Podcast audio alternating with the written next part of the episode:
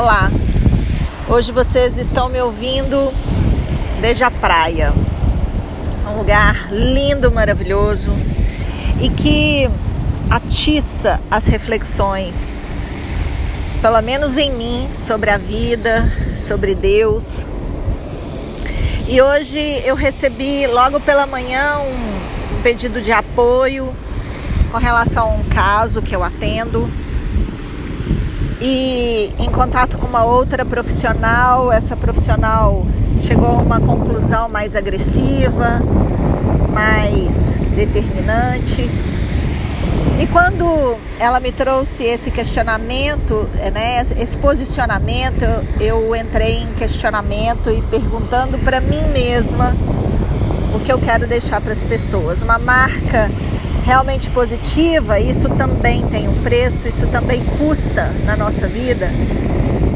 Ou eu quero deixar uma marca a qualquer preço? E não é isso que eu quero, eu quero de verdade que as pessoas cresçam, avancem, melhorem e não precisa ser a qualquer preço.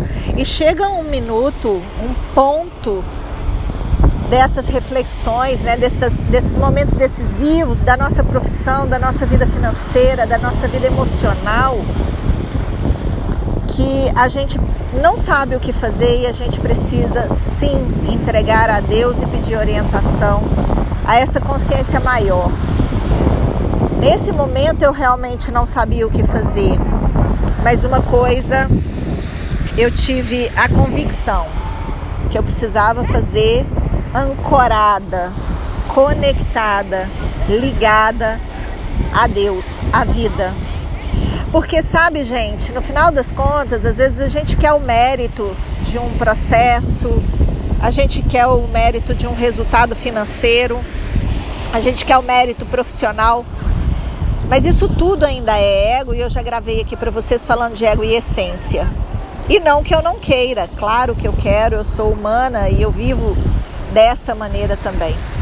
Porém, chega um momento que a gente precisa de verdade se entregar a essa força maior, a força divina, por uma solução real, por uma solução verdadeira. Aliás, foi ele quem disse, né? Nos deixou essa máxima: conheceis a verdade, a verdade vos libertará. E é libertador quando a gente não age no impulso, quando a gente não age só pelo conhecimento, quando a gente não age só pelo que a gente aprendeu, mas a gente age, em primeiro lugar, conectado com Deus, com a vida e para o bem maior, mesmo que esse bem aparentemente não seja um bem para gente, individualmente falando, mas é um bem que vai, nesse caso específico, envolve família, envolve filho dessa pessoa, envolve um contexto muito maior.